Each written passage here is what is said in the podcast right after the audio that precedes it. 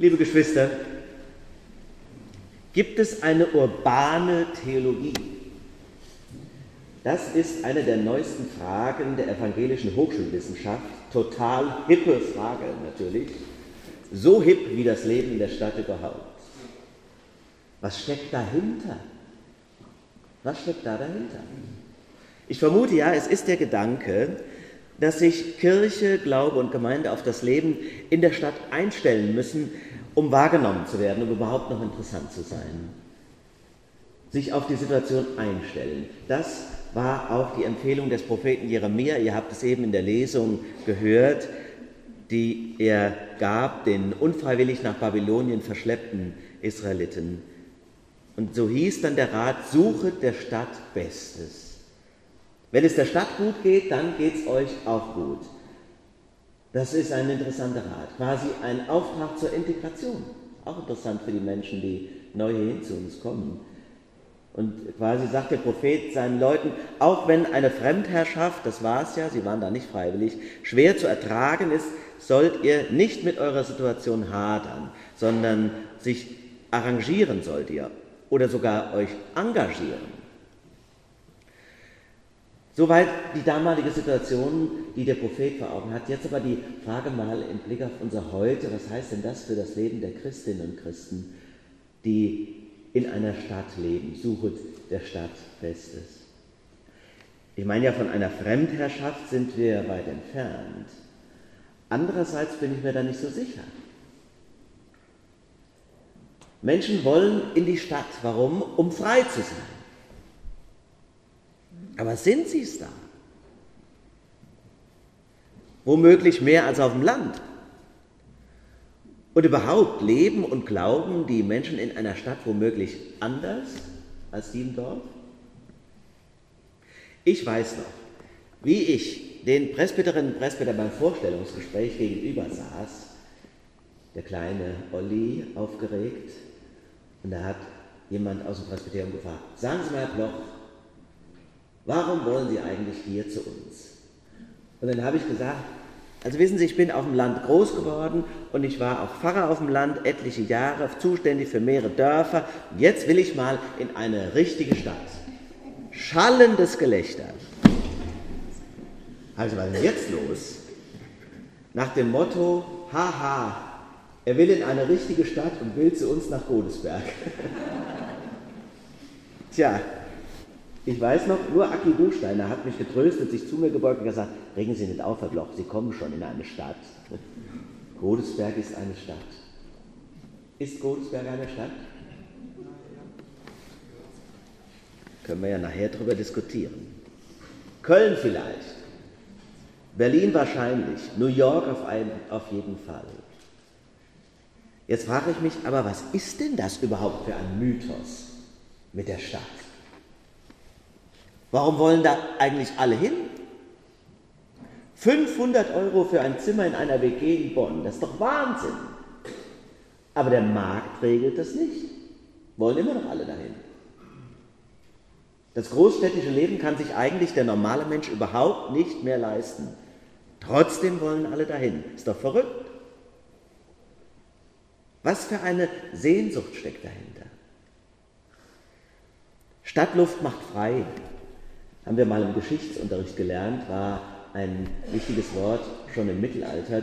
Damals war es aber die Flucht aus der Leibeigenschaft, was damit gemeint war. Was damals wirtschaftliche Gründe hat, ist heute die Suche nach Individualität, nach Freiheit und der Verwirklichung von tausend Möglichkeiten. Jeder Tag ist ein Abenteuer in der Stadt. Alles kann, nichts muss. In der Anonymität macht mir nämlich keiner Vorschriften, da kann ich mich jeden Tag neu selbst erfinden. Jetzt bin ich ja schon zehn Jahre hier und ich vergesse das immer wieder, weil ich gar nicht so viel Zeit habe, das alles auszuleben. Shoppen, Kino, Essen gehen, Kleines Theater, Schauspielhaus oder doch lieber zur Familie Malente. Ich habe noch immer nicht alle Museen durch, könnte mich verrückt machen. Von einem Kabarett kommen in Kleinkunstbühnen ganz zu schweigen. Ich war noch nicht im Planetarium, in kaum einem Vortrag und von den vielen Konzerten lese ich immer nur eine Zeitung. Jetzt habe ich in der Woche gedacht, jetzt fährst du wenigstens mal wieder U-Bahn. Denn wenn etwas meine Sehnsucht bedient, ein urbaner Mensch auf der Höhe seiner Zeit zu sein, dann ist es U-Bahn-Fahren. Kommt euch wahrscheinlich total verrückt vor. Aber ein Pfarrhaus, 100 Meter nur von der nächsten U-Bahn-Station entfernt, das war im Hunsrück ein unvorstellbarer Traum. Jetzt ist das Wirklichkeit. Yeah! Jetzt wisst ihr auch endlich, warum ich hier zu euch gekommen bin. Das Problem ist, ich fahre nur so selten. Ich würde ja am liebsten mal einen Tag lang nichts anderes machen, als nur U-Bahn fahren. Einfach so. Alle Linien. Und dann die Menschen angucken und beobachten. Wäre das nicht mal was? Können wir doch mal als Gemeindeausflug machen. Und wenn ich es dann mal mache, also ich fahre ja nicht den ganzen Tag, aber wenn ich dann mal eine Fahrt mache, weil ich nach Bonn fahre oder so, dann gucke ich mir die Leute an. Kann man ja heute ungeniert, weil die alle in ihr Smartphone gucken. Da gucke ich mir die so an und finde das wirklich toll. Dann überlege ich mir, wo kommen die jetzt her? Wo wollen die hin? Was ist die von Beruf? Geht der heute Abend vielleicht auf eine interessante Party? Warum nimmt der mich nicht mit? Wen man hier alles kennenlernen könnte? Tja, könnte. Die Frage ist ja nur, was von all den vielen Möglichkeiten wird denn wirklich gelebt? Und wie viel Einsamkeit fährt in der U-Bahn mit? Wie langweilig ist womöglich die Frau, die so aufregend aussieht? Ich meine ja, das Versprechen, das die Stadt mir macht, löst sie im Alltag oft nicht ein. Alles hat eine Kehrseite. Viele drängen in die Städte und leben dann dort entwurzelt und allein. Anonym sein heißt eben auch, dass mich keiner kennt. Und wenn dich keiner kennt, musst du eben was hermachen, um aufzufallen. Das Leben wird dann zur Performance, zur ständigen Bühne, zur Verkaufsshow. Aber wenn es dir schlecht geht, will das keiner wissen. Keine Ahnung, ob jemand aufspringt und mir hilft, wenn ich in der U-Bahn kollabiere. Auch die ständige Ruhelosigkeit macht viele krank. Die tausend Ablenkungen verhindern Tiefe, verhindern Nachdenklichkeit. Viele begegnen auch den Menschen oberflächlich, weil es könnte ja ständig jemand anders kommen, kommt ja auch immer jemand anders. Deshalb wage ich die Behauptung heute, ihr Lieben. Ich wage die Behauptung, wir brauchen das Dorf, um leben zu können. Der Kölner würde sagen, ich bruch min Fegel. Wenn man das Leben in der Stadt überhaupt aushalten will, dann muss man ein Dorf in der Stadt haben. Das ist die zeitgenössische Antwort der Theologie, meine ich, auf die Urbanität unserer Tage. So muss Kirche sein. Mit Dörfern hat ja alles mal angefangen. Übrigens auch hier in Godesberg, hört man ja noch in all den Namen. Vom Dorf kommen wir her. Das ist unser Ursprung. So lebten unsere Ahnen, die Väter und Mütter. Und ich meine, da müssen wir auch wieder hin zurück. Der Mensch sehnt sich nämlich nach Überschaubarkeit, braucht er auch, nach Identität, nach Vertrautheit. Er will Heimat haben. Und das ist ganz normal. Und wer es verleugnet oder belächelt, wird dann auch in den Wahlen politisch abgestraft. Es wird Zeit, das zu korrigieren, damit wir nicht von denen regiert wollen, von denen wir nicht regiert werden wollen. Identität, Vertrautheit, Überschaubarkeit. Auch der christliche Glaube kommt übrigens vom Dorf, aus Nazareth, aus Galiläa. Und als Christus in die Stadt ging, hielten sie ihn dort nicht aus.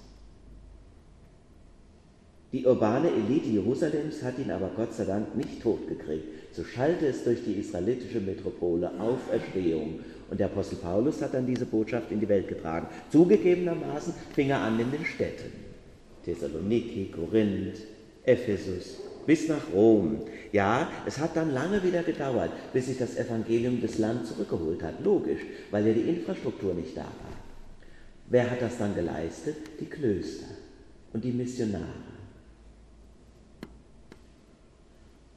Die katholischen Geschwister haben ja in der ewigen Stadt Rom ihre Zentrale bis zum heutigen Tag. Und wir, wir Protestanten sind doch dagegen echte Landeier. Wir kommen aus der Provinz, schon mal drüber nachgedacht. Der religiöse Aufbruch, der die Welt verändert hat, wo kam er her? Aus Wittenberg, vom Plattenland. Die kleine Universitätsstadt Wittenberg hatte zu Luthers Zeiten kaum 3000 Einwohner. Die Theologie Martin Luthers war nicht urban und sie wollte es auch nie sein. Sie war nämlich eine Antwort auf den ruhelos suchenden Menschen, der sich sehnt nach einem liebevollen und gnädigen Gott. Und diese Antwort zugegebenermaßen hat der Moderne die Tür geöffnet. Das muss man schon sagen. Aber mit Urbanität hat das, glaube ich, nichts zu tun. Ich kenne es ja nun wirklich. Das Land und wenn ich Godesberg als Stadt bezeichnen darf, auch die Stadt. Und meine Erkenntnis ist, die Menschen sind überall gleich. Und sie haben überall das gleiche Bedürfnis. Egal ob in Oberbayern oder in Berlin-Neukölln, egal ob im Hunsrück oder in Godesberg. Sie suchen nach Gott. Sie hungern nach Gemeinschaft. Und sie sehnen sich nach einem Sinn und einem Halt in ihrem Leben. Das ist alles, mehr nicht. Und doch so viel. Und eine Theologie, die darauf keine Antworten weiß, ist in der Dorfpfarrei genauso nutzlos wie in der Citykirche. Ich finde ja allein die Vorstellung einer urbanen Theologie verrät schon eine leichte Arroganz, wie sie unreflektierten Stadtmenschen manchmal eigen sein kann. Das Bonbon muss ich noch erzählen. Als ich den ersten Kreis hatte, ich weiß es wirklich nicht mehr genau und ich schwöre, ich weiß nicht, wer es gesagt hat, war das große Aufregerthema, wie viele Torten und Kuchen gab es bei meiner Einführung. Da habe ich so eine Dame neben mir gefragt, ach, das hat so viele Kuchen, ja, ich habe es gar nicht wahrgenommen, war so, so viele Kuchen. Haben Sie denn auch einen Kuchen gebacken? Hat sie gesagt, Herr Pfarrer, wir lassen backen. da wusste ich, wo ich war. nee, das war aber nicht symptomatisch. Ja, ein bisschen arrogant, nach dem Motto, die im Dorf sind ja so hinterwäldlerisch und so zurückgeblieben. Ich glaube, ihr Lieben, umgekehrt ist die Botschaft und die Wahrheit zu Hause. Das Dorf ist hip. Eine Kirchengemeinde muss für die Menschen das Dorf oder das Fädel sein, das ihnen Heimat gibt. Und ich erlebe es ja auch hier so. Voller Nahbarkeit und Liebenswürdigkeit. So erlebe ich uns.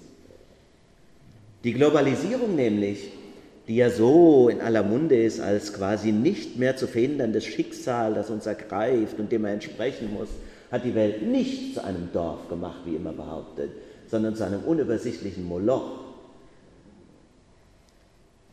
Deswegen ist Überschaubarkeit und Beheimatung wesentlicher und wichtiger denn je. Und es ist geradezu tragisch, dass die Kirchen ihre Chance verpassen, zum gegenläufigen Trendsetter zu werden. Das wäre ihre Chance. Der Bischof von Trier will bis 2020, kennen ja die Gegend gut, weil mein Heimatort ja im Bistum Trier liegt, bis zum Jahr 2020, das nicht mehr lange hin, aus 887 Kirchengemeinden 35 Großvereinen oder nennen Sie wir mal Monstervereine schaffen. Und die evangelische Kirche im Rheinland lädt die Planer zu sich in die Gremien ein und applaudiert ihnen. Das ist zukunftsträchtig. Synergieeffekte nutzen. Könnte ich bekloppt werden. So wird der Untergang der Kirche professionell organisiert. Die Fusionen und Strukturreformen sind die neuen Heilsversprechen einer irregeleiteten Kirche, die sich immer weiter von den Menschen entfernt. Es ist zum Freikirchlichwerden. Ja, wenn eine Baptistengemeinde zu groß wird, was machen die dann? Dann wird die geteilt und eine neue gegründet. Werden die acht neue dazugenommen? Lass es uns hier vor Ort anders machen, so wie wir es auch schon tun. Immer wieder neu aufeinander zugehen. Es sind auch immer wieder neue bei uns, dass wir uns auch wahrnehmen, nicht aneinander vorbeilaufen.